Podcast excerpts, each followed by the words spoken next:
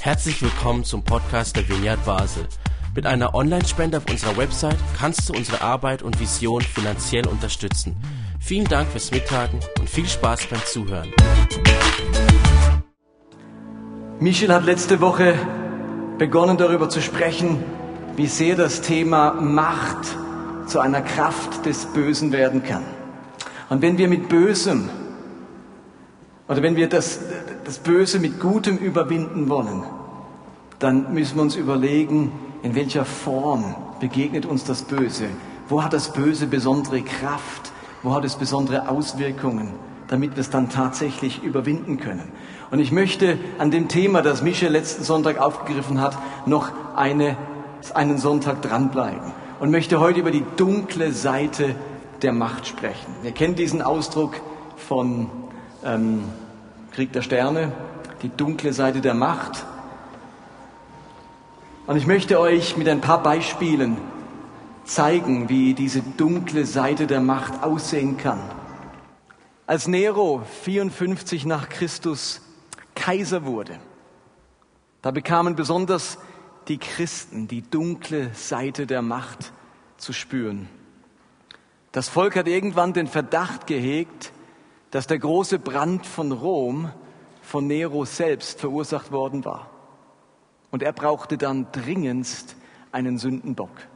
Und er wählte die Sekte der Christen dafür aus. Der römische Historiker Tacitus berichtet darüber Folgendes.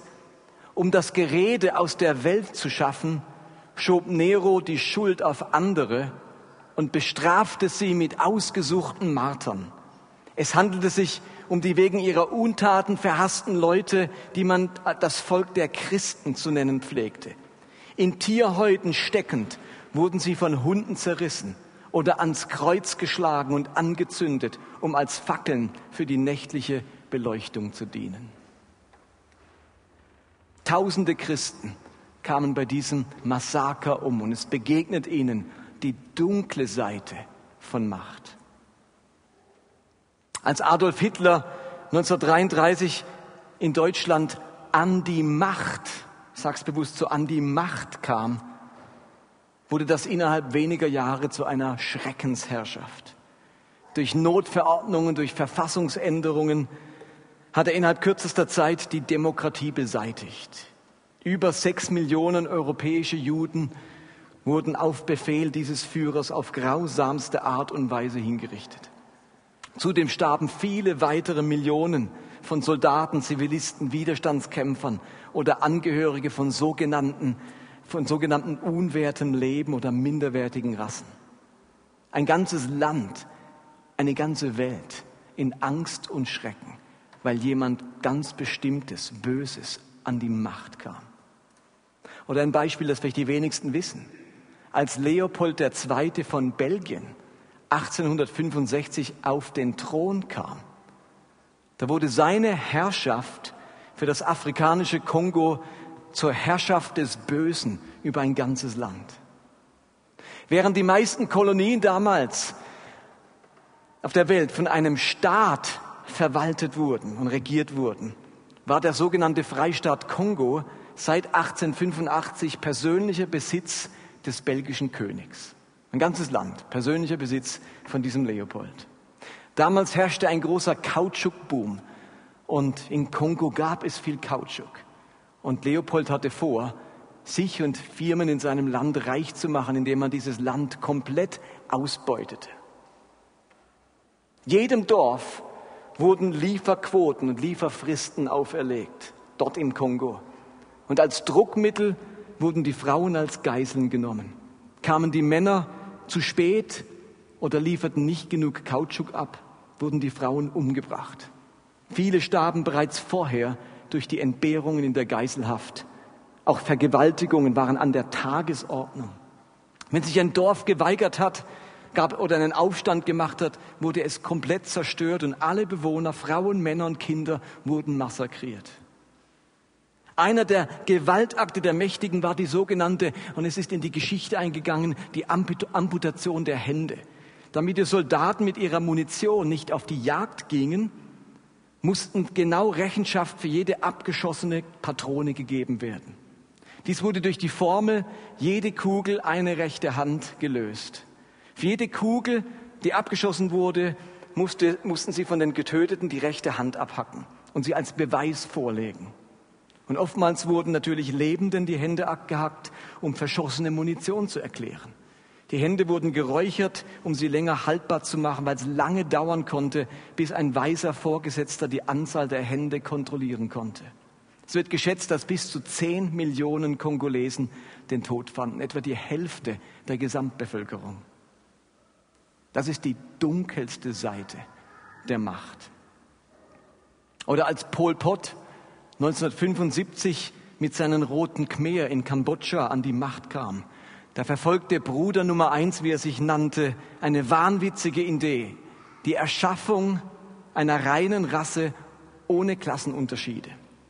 Eine Art Steinzeitkommunismus. Ganz Kambodscha wurde in einen kollektiven Bauernstaat umgewandelt. Die Stadtbewohner mussten Zwangsarbeit auf den Feldern leisten. Intellektuelle wurden erbarmungslos verfolgt. Es reichte in Kambodscha aus, eine Brille zu tragen, um hingerichtet zu werden, weil man dann schon als Intellektueller galt. Zehntausende Gebildete wurden ermordet, darunter fast sämtliche Ärzte des Landes. Die Verurteilten mussten vor ihrer Exekution ihre eigenen Gräber schaufeln. Es kam zu Hungersnöten, Mangelwirtschaft und großen Epidemien. Insgesamt kamen über 1,6 Millionen Kambodschaner durch Hinrichtung, Zwangsarbeit, Hunger oder Krankheiten ums Leben. Ich könnte den ganzen Abend weitermachen mit Geschichten über die dunkle Seite der Macht, denen aber Millionen von Menschen zum Opfer gefallen sind. Sie sind Macht zum Opfer gefallen.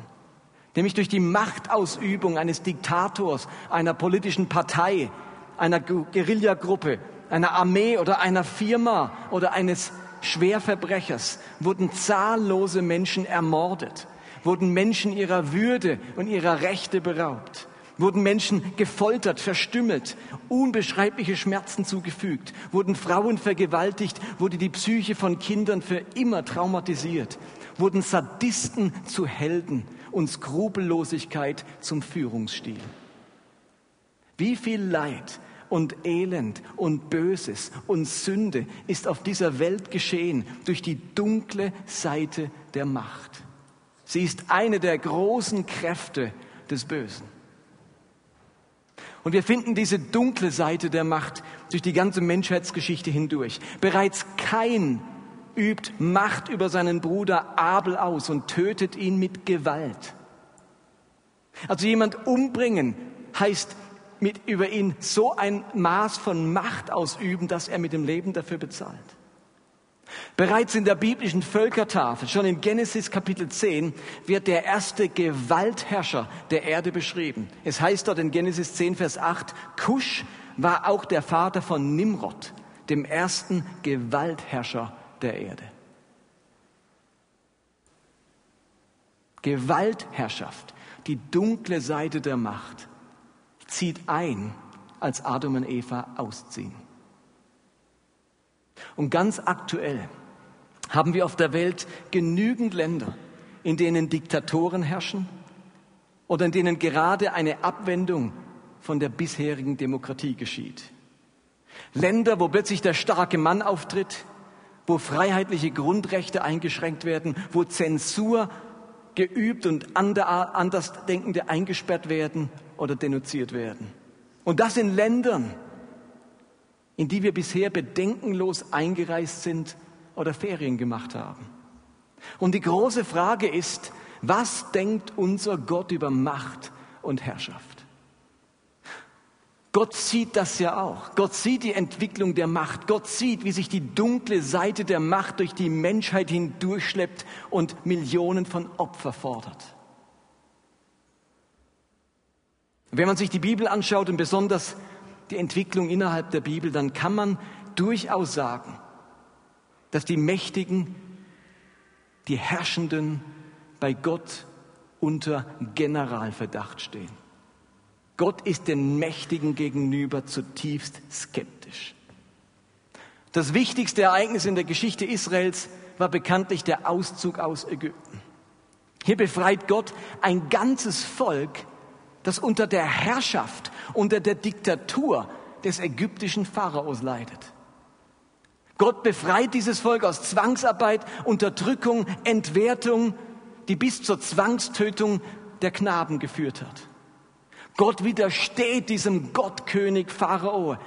Er nimmt ihm seine Macht über die Israeliten und entlässt sein Volk in die Freiheit. Und Gott gibt sich diesem Volk gegenüber den Namen Jahwe. Ich bin für euch da. Der Gott der Hebräer, auf Deutsch der Gott der Zwangsarbeiter.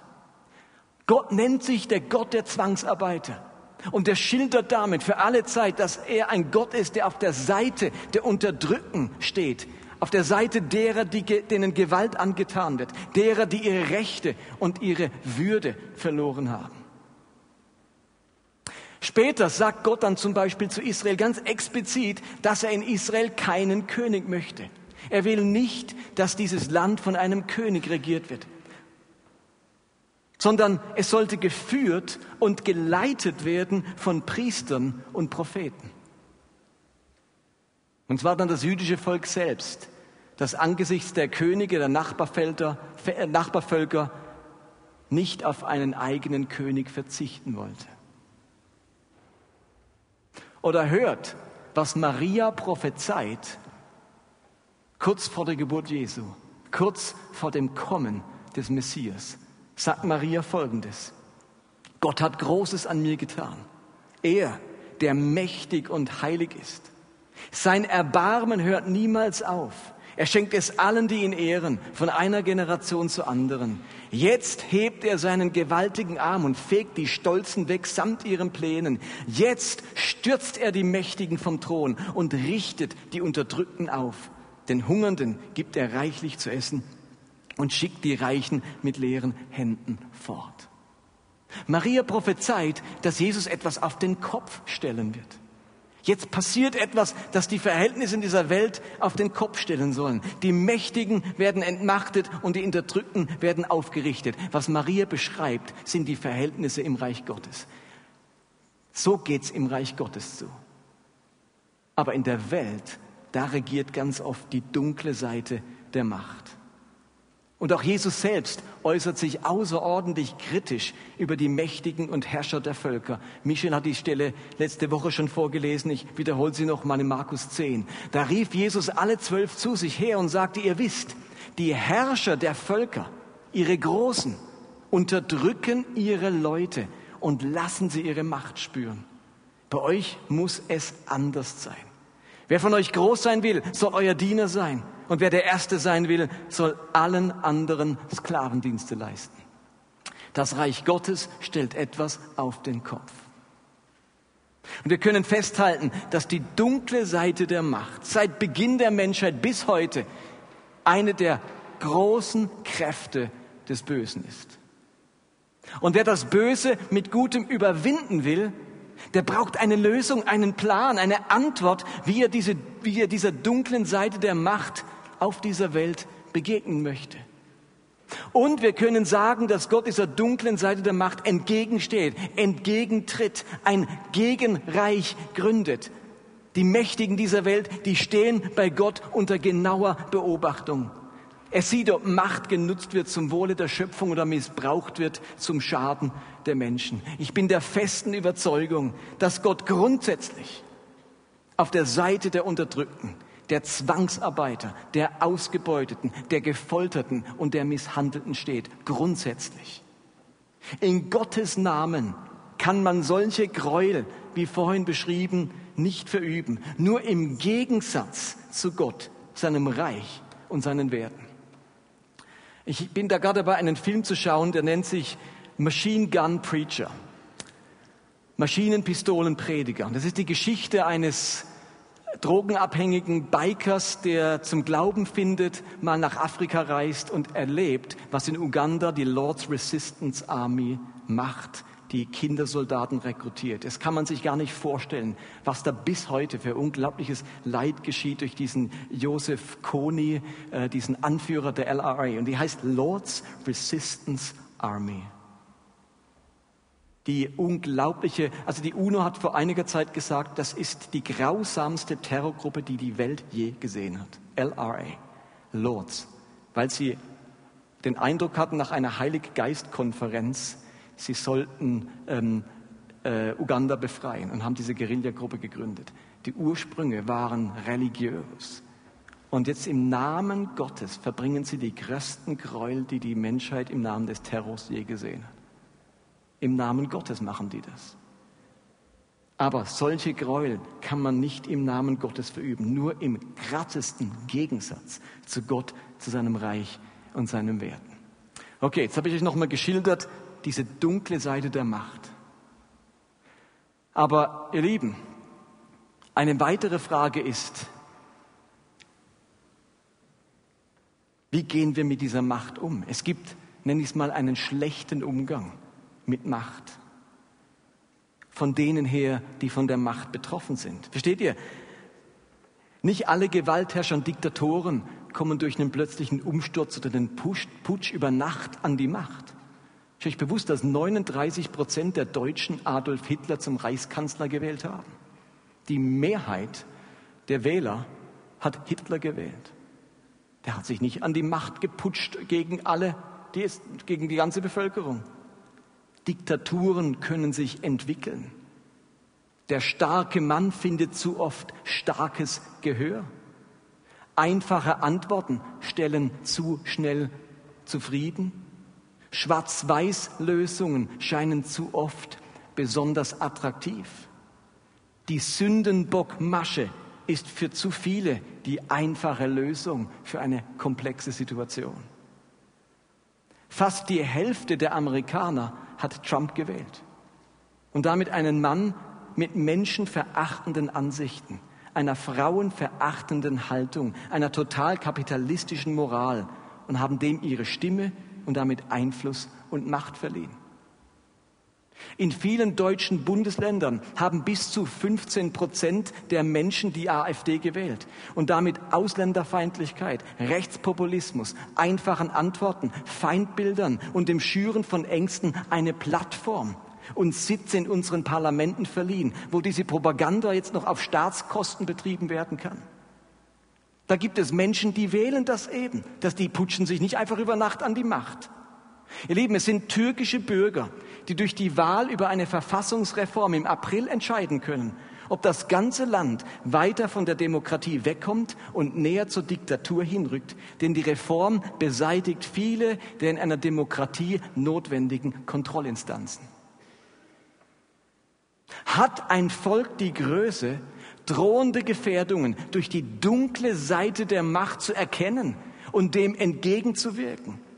Es ist ganz besonders die Aufgabe demokratischer Gesellschaften, von ihrem Wahlrecht Gebrauch zu machen und der drohenden Gefahr der Macht nicht ihre Stimme zu geben. Aber dazu müssen wir selbst Menschen sein, die sich nicht von einem einfachen Schwarz-Weiß-Denken, von Feindbildern, von einfachen Lösungen, von simpler Propaganda verlocken und einwickeln lassen. Gehören wir Christen zu denen, die diese Bedrohung frühzeitig erkennen? Ist unser Wertekorsett stark genug und unser Gewissen fein genug, um die dunkle Seite der Macht schon im Voraus riechen zu können? Ihr Lieben, wenn es ein Völkchen so können sollte, dann sind es wir Christen, die ein Wertekorsett besitzen, einen Heiligen Geist und ein von Gott geschärftes Gewissen. Und ob uns das wirklich gelingt, das im Vorfeld wahrzunehmen und nicht auf die einfachen Lösungen hereinzufallen, hat ganz viel mit unserer Denkweise zu tun. Ich nenne es mal mit unserem Mindset, wie man das so modern sagt. Unser Mindset, unsere Denkweise. Im Allgemeinen kann man in einer Gesellschaft zwischen drei unterschiedlichen Mindsets, Denkmustern unterscheiden. Man nennt das das prämoderne Mindset, das moderne Mindset und das postmoderne Mindset oder Denkmuster. Wir wissen, die Silbe prä bedeutet vor und die Silbe post bedeutet nach. Oder? Wissen wir alle. Wenn die Moderne also eine bestimmte Zeitepoche ist, man könnte sagen, so ab dem 19. Jahrhundert, dann orientiert sich prämodernes Denken an der Zeit und an den Werten davor und postmodernes Denken an der Zeit und an den Werten danach. Nun ist es so, dass in einer Gesellschaft und auch damit in einer Kirche alle drei Denkmuster gleichzeitig existieren, parallel. Wir haben Menschen hier und Menschen in der Schweiz und in Deutschland, die sind prämodern ausgerichtet, andere modern und wieder andere postmodern. Wofür stehen denn jetzt diese Denkmuster? Jetzt rede ich da mit solchen Begriffen. Was das heißt denn das? Wie ist man denn? Wie, wie tickt man denn, wenn man prämodern ist? Und wie tickt man, wenn man postmodern ist? Und wie tickt man, wenn man modern ist? Ich liste euch ein paar Sachen auf, stammen nicht von mir, sondern von Professor Hans-Peter Hempelmann, der die Sinus-Milieu-Studie macht und der sich intensiv mit diesen ähm, Geschichten beschäftigt hat. Ich war vorletzte Woche an einem Abend mit ihm zusammen beim Abendessen und ähm, hat ihn auch schon mal auf Krishona erlebt, wo er darüber gesprochen hat. Höchst faszinierend. Gucken wir uns mal an, wie die drei Denkmuster in Bezug auf Wahrheit denken. Thema Wahrheit. Wie ticken die drei Denkmuster? Nun, prämodern ticken die Leute so. Sie würden sagen, und jetzt könnt ihr gucken, wo ihr eher hintickt. In Bezug auf die Wahrheit würden die Prämodernen sagen, es gibt nur eine Wahrheit. Und man kann auch genau sagen, was die eine Wahrheit ist. Eine Diskussion über die Wahrheit braucht es nicht. Wahrheit bildet sich ab in unserer Tradition, in, unserem, in dem, was sich bewährt hat. Wahrheit wird vermittelt. Man, man sagt mir, was wahr ist. Der Moderne will gesagt, der Prämoderne will gesagt bekommen, was wahr ist. Für ihn ist Toleranz gefährlich und unangebracht. Kompromisse sind böse. Der Moderne würde sagen, ja, ich sage auch, es gibt nur eine Wahrheit. Wir wissen aber nicht sicher, was die Wahrheit ist. Verschiedene Wahrheitsansprüche, die ringen um die Richtigkeit miteinander. Wahrheit kommt durch kritisches Nachdenken. Es braucht die Kontroverse und das Gespräch darüber. Wir müssen mit Kompromissen leben. Der Postmoderne würde sagen, es gibt nicht nur eine Wahrheit, es gibt viele. Jeder findet seine eigene Wahrheit und hat auch ein Recht darauf. Das Ringen um die Wahrheit ist überhaupt nicht nötig. Wahrheit wird verstanden als meine individuelle Erfahrung. Wahrheit liegt gerade nicht in der Tradition. Und die eine Wahrheit ist gerade gefährlich, weil sie intolerant macht. Toleranz hat immer Vorrang vor dem Wahrheitsanspruch. Das sind mal drei sehr spitz formulierte Mindsets. Und das geht manchmal durcheinander und, und irgendwie nähert man sich dem einen oder anderen. Aber dass ihr ein bisschen ein Bild bekommt, muss man sich auch scharf abgrenzen. Machen wir das gleiche mal fürs Thema Ethik und Gesellschaft. Der Prämoderne sagt, wir sind geboren, um zu dienen. Was wir sind, ist uns vorgegeben. Wer wir sind, unsere Identität. Gebote gelten absolut. Sie dürfen noch nicht hinterfragt werden. Und unsere Ordnung, die geht auf Gott zurück. Der Prämoderne träumt vom christlichen Abendland. Leitung wird als klare Autorität verstanden. Der Moderne würde sagen, wir sind geboren, um zu herrschen. Wer wir sind, wird gesellschaftlich hergestellt. Unsere Identität ergibt sich in unserer Gesellschaft. Gebote sind wichtig, müssen aber kritisch hinterfragt werden. Unsere Ordnung geht auf Menschen zurück. Unsere Kirche ist Teil der Gesellschaft, aber eben nur Teil der Gesellschaft. Und Leitung braucht Argumente, damit Konsens und Zustimmung entstehen. Wie denkt der Postmoderne? Wir sind geboren, um uns selbst zu verwirklichen. Wer wir sind, vollzieht sich in gelingenden Beziehungen. Gebote sind vor allem Angebote. Es gibt keine göttliche Ordnung. Religion ist Gegenstand von der individuellen Wahl. Und Leitung ist vor allem Hilfestellung, die bei Gefallen für eine bestimmte Zeit akzeptiert wird. So ticken Postmoderne. Und wir alle wissen, dass sich unsere Gesellschaft eindeutig in Richtung Postmoderne entwickelt. Und gleichzeitig finden sich alle drei Denkmuster weiterhin in einer Gesellschaft. Es verschieben sich nur die Anteile. Das Prämoderne wird niemals aussterben. Und versteht ihr, je komplexer, je verunsichernder, je anspruchsvoller die Themen in unserer Gesellschaft, in der Politik, in der Ethik oder im Weltgeschehen werden, desto mehr Menschen neigen zu welchem Mindset? Was würdet ihr sagen? Zum Prämodernen. Dann wünscht man sich, dass wieder klar ist, was gilt. Man will nicht länger alles hinterfragen und diskutieren. Man will nicht, dass alles beliebig wird. Man hat Angst vor Entwurzelung und vor dem Verlust der Tradition. Es soll wieder Klartext geredet werden. Es braucht wieder Schwarz und Weiß. Man sehnt sich zurück nach dem Alten und nach dem Vertrauten. Ordnung muss sein und Gott will Ordnung. Freiheit, ja, ja, aber die braucht Grenzen. Pluralismus macht mir Angst. Regeln und Klartext sorgen für Orientierung in einer wachsenden Orientierungslosigkeit. Mir wird das kritische Nachdenken zu anstrengend. Ich brauche einfach jemanden, der mir sagt, wo es lang geht, was richtig ist und was wahr ist. Ich bin den Wandel, die Veränderung und die Verunsicherung müde. Und in Zeiten großer globaler Verunsicherung, Entwurzelung, Komplexität, Neuem und Fremden im eigenen Umfeld, in Zeiten besonderer Herausforderungen und wachsender Ängste ist das prämoderne Mindset für viele das attraktivste. Plötzlich ist man dankbar für den starken Mann, die starke Partei, die einfachen Antworten, die traditionelle Ordnung, die eine Wahrheit, die autoritäre Leitung und die verordnete Meinung. Im gesamten Europa haben momentan Parteien Zulauf, die dieses prämoderne Mindset bedienen. Und genau hier lauert die Gefahr der dunklen Seite der Macht. Aus dem starken Mann wird nämlich plötzlich der Diktator. Aus einfachen Antworten werden einzige Antworten. Aus Ordnung wird Anordnung. Aus Wahrheitsliebe wird Ideologie. Und aus Leitung wird Herrschaft. Und aus der Vielfalt der Meinungen wird Ausgrenzung und Zensur. Und leider entdecke ich in mir oft alle drei Denkmuster parallel. Das hast du schon gemerkt. Ich habe alle drei in mir. Ich glaube, die meisten Christen, die ich kenne, denken prämodern, reden modern und handeln postmodern. Was meine ich damit? Christen denken bei ganz vielen Themen fast reflexartig prämodern. Ja, aber halt, das geht doch nicht. Also, das, das kann man doch nicht machen. Also, das geht mir zu weit.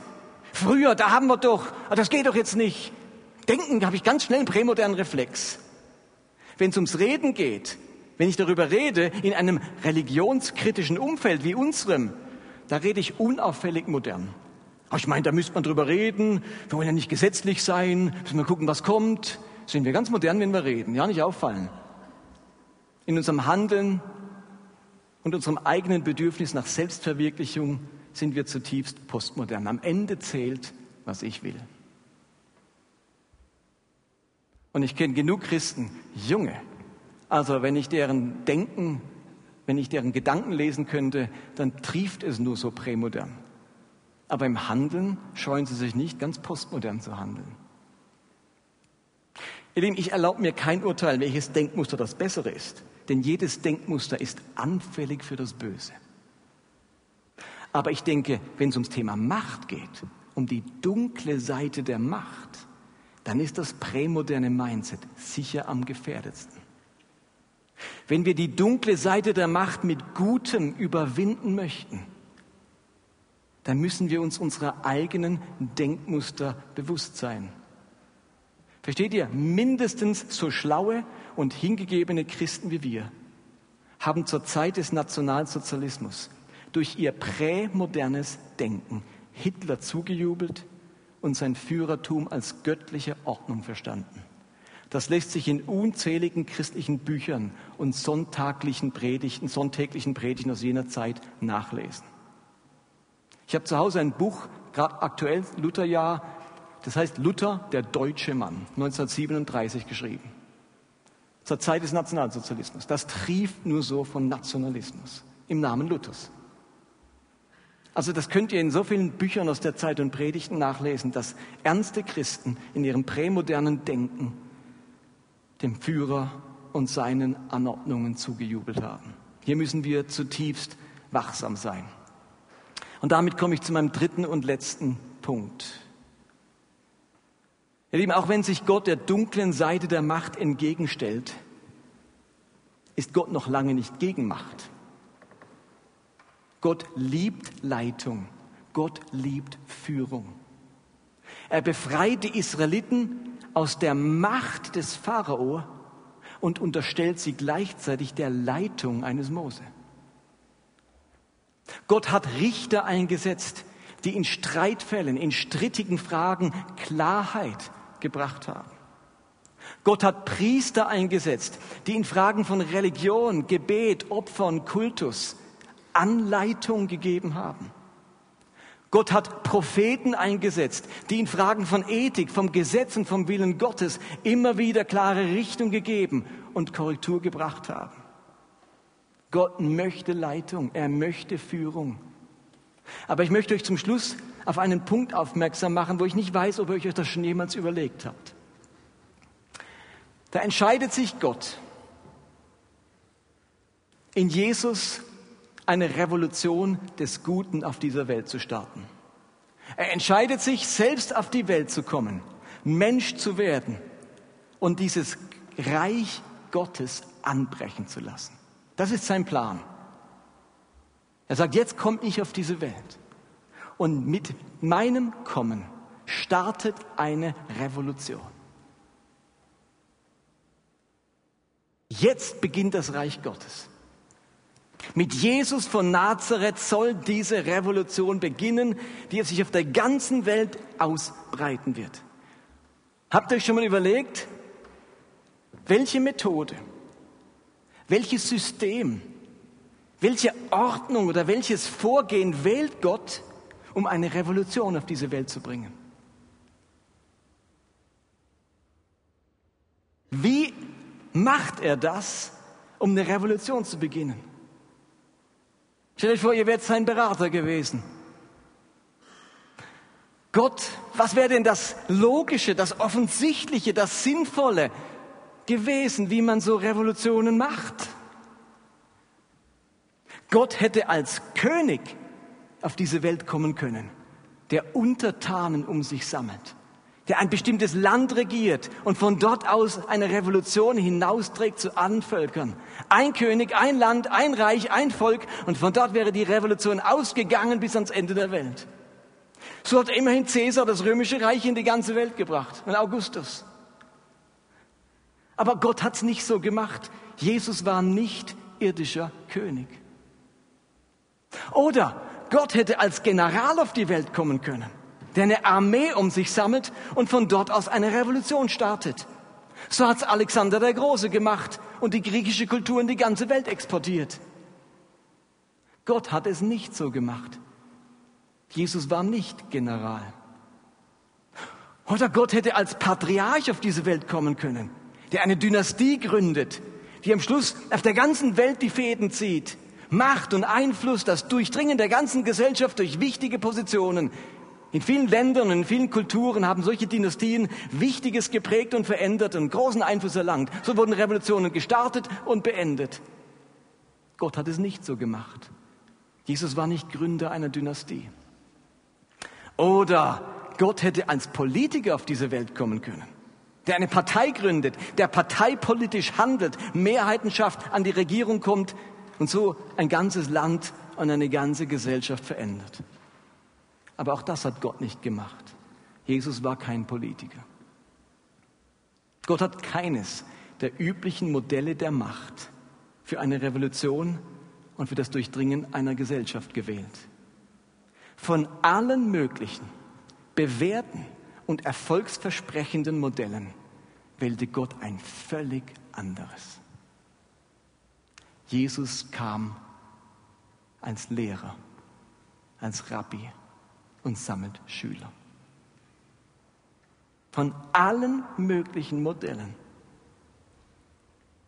sagt sich Gott, diese Revolution kommt in diese Welt durch einen Rabbi, der Schüler um sich sammelt. Dort begann diese Revolution, die seit 2000 Jahren anhält und Millionen von Menschen gewonnen hat. Durch das System eines Lehrers, der Schüler um sich sammelt. Ein Rabbi mit seinen Jüngern. Und dieser Rabbi sagt am Ende zu seinen Schülern, geht in alle Welt und macht aus allen Menschen was? Jünger. Und Jünger ist das griechische Wort für Schüler. Macht aus der ganzen Welt Schüler des Reiches Gottes. So sieht meine Revolution aus. Gott widersteht der dunklen Seite der Macht, indem er das Modell eines jüdischen Rabbis mit seinen Schülern wählt. Gott wusste nämlich, dass Wissen Macht ist. Ein Lehrer, der seine Schüler unterrichtet und ihnen das richtige Verhalten vorlebt, das hat das Potenzial, eine ungeheure Revolution in Gang zu setzen. Schon im Alten Testament wird dieses Modell vorhergesagt, in dem Jeremia prophezeit. Gott wird dir gnädig sein, wenn du rufst. Er wird dir antworten, sobald er es hört. Redet vom Messias. Und der Herr wird euch in Trübsal Brot und in engsten Wasser geben. Und jetzt kommt's. Und dein Lehrer wird sich nicht mehr verbergen müssen, sondern deine Augen werden deinen Lehrer sehen. Und wenn ihr zur rechten oder zur linken gehen wollt, werden deine Ohren hinter dir das Wort hören. Das ist der Weg, den geht. Gott verspricht uns Führung und Leitung indem unsere Augen auf den Lehrer schauen. Jesus als Lehrer ist Gottes Weg, ist Gottes Leitung und Führung, denn Wissen ist Macht. Wir ermächtigen andere, indem wir sie an dieser Weisheit Gottes teilhaben lassen. Und vom Heiligen Geist kann Jesus sagen, der Vater wird euch in meinem Namen den Helfer senden, der an meiner Stelle, an meine Stelle tritt, den Heiligen Geist, der wird euch alles weitere lehren und euch an alles erinnern, was ich euch selbst schon gesagt habe. Ihr Lieben, Gott verdächtigt die Mächtigen. Er stürzt die Herrschenden vom Thron. Er stellt sich auf die Seite der Unterdrückten und er wählt als Mittel für die Revolution des Guten, für den Einbruch des Reiches Gottes das Modell des Lehrers mit seinen Schülern. Das sollte uns zu denken geben. Wann hast du das letzte Mal etwas gelernt, etwas gelesen, etwas durchdacht, etwas diskutiert? Im Angesicht des Bösen, als Gegenkraft zur dunklen Seite der Macht, leben wir den Menschen vor, wie das Gute aussieht. Und wir erklären ihnen, in wessen Namen und in wessen Gesinnung wir das Gute tun. Es gibt nichts Schöneres, als Schüler dieses Jesus zu sein, von ihm zu lernen, wie man denkt und wie man handelt und dann mitzuteilen, dass andere ebenfalls zu Schülern dieses Rabbi werden. So hat vor 2000 Jahren die Revolution des Guten begonnen und so können wir sie heute immer noch fortsetzen. Amen.